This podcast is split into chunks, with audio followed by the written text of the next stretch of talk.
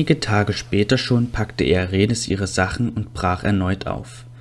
Obgleich die Dorfbewohner höflich zu ihr waren und insbesondere Bären gar nicht mehr aus den Dankesbekundungen wieder herausgekommen war, hatte sie doch gespürt, dass sie hier nicht allzu willkommen war. Sie wollte die Gastfreundschaft lieber nicht zu lange ausreizen. So stand sie nun also erneut vor der Trollhöhle.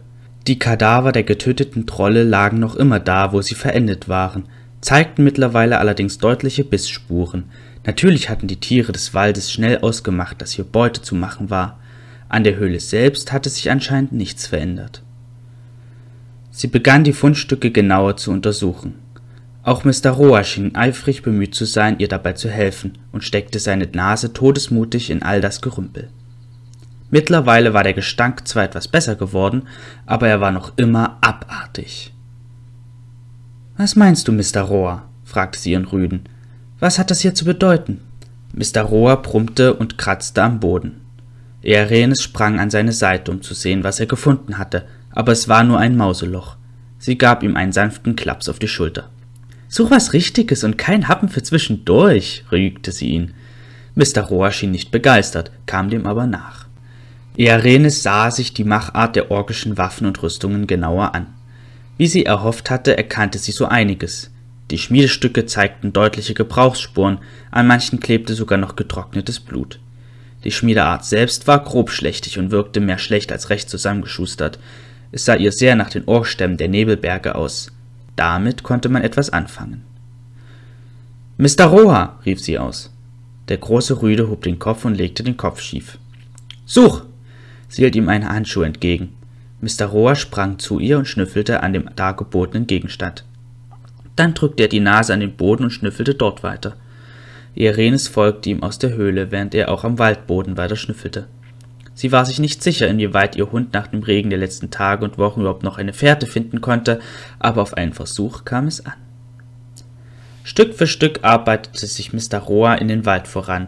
Immer wieder hielt Erenes ihm den Handschuh entgegen, damit den Geruch erneut in seine Nase aufnehmen konnte. Dann suchte er weiter. Es ging nur stockend voran. Offensichtlich fand er immer mal wieder eine Fährte, verlor sie aber recht bald wieder. Am Abend waren sie nicht sonderlich weit gekommen, aber immerhin waren sie vorangekommen. Ihre Spuren schienen nach Norden zu verlaufen, wenn Earenes den Weg richtig einschätzte, den sie von der Trollhöhle bis hierher zurückgelegt hatten. Da es mittlerweile dämmerig wurde, beschloss sie, die Suche für diesen Tag zu unterbrechen und schlug ihr Lager auf. Erst am nächsten Tag wollte sie damit fortfahren. So ging es in den nächsten Tagen weiter. Während Mr. Roa sich seinen Weg erschnüffelte, hielt seine Herrin ebenfalls die Augen offen, ob sie etwas entdeckte. Bald schon hatten sie die Trollhöhen verlassen und sahen sich erneut den kargen Weiten Rudors gegenüber. Nach und nach führte Mr. Roa sie immer weiter in das Gebirge hinein und in Richtung der Ettenöden im Norden. Noch in diesen Tagen war dies ein übles Land, der Hexenmeister von einst war noch nicht vergessen. Earenes ahnte nichts Gutes und es sollte sich bestätigen. Sie wanderten schon einige Tage durch Rudor, als plötzlich Mr. Roa anschlug. Er bellte laut und rannte los. Sie pfiff, woraufhin ihr Hund still wurde und stehen blieb.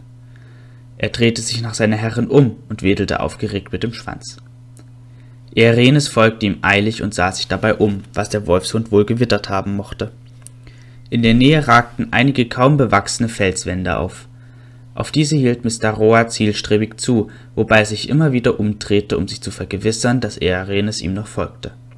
Bei den Felswänden angekommen, hatte sie bald die Ursache des aufgeregten Verhaltens ihres Hundes gefunden.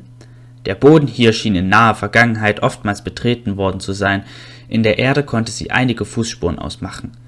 Zusätzlich fand sie einige abgenagte Knochen. Als sie auch noch die Höhle fand und den Geruch wahrnahm, war der Fall klar. Orks!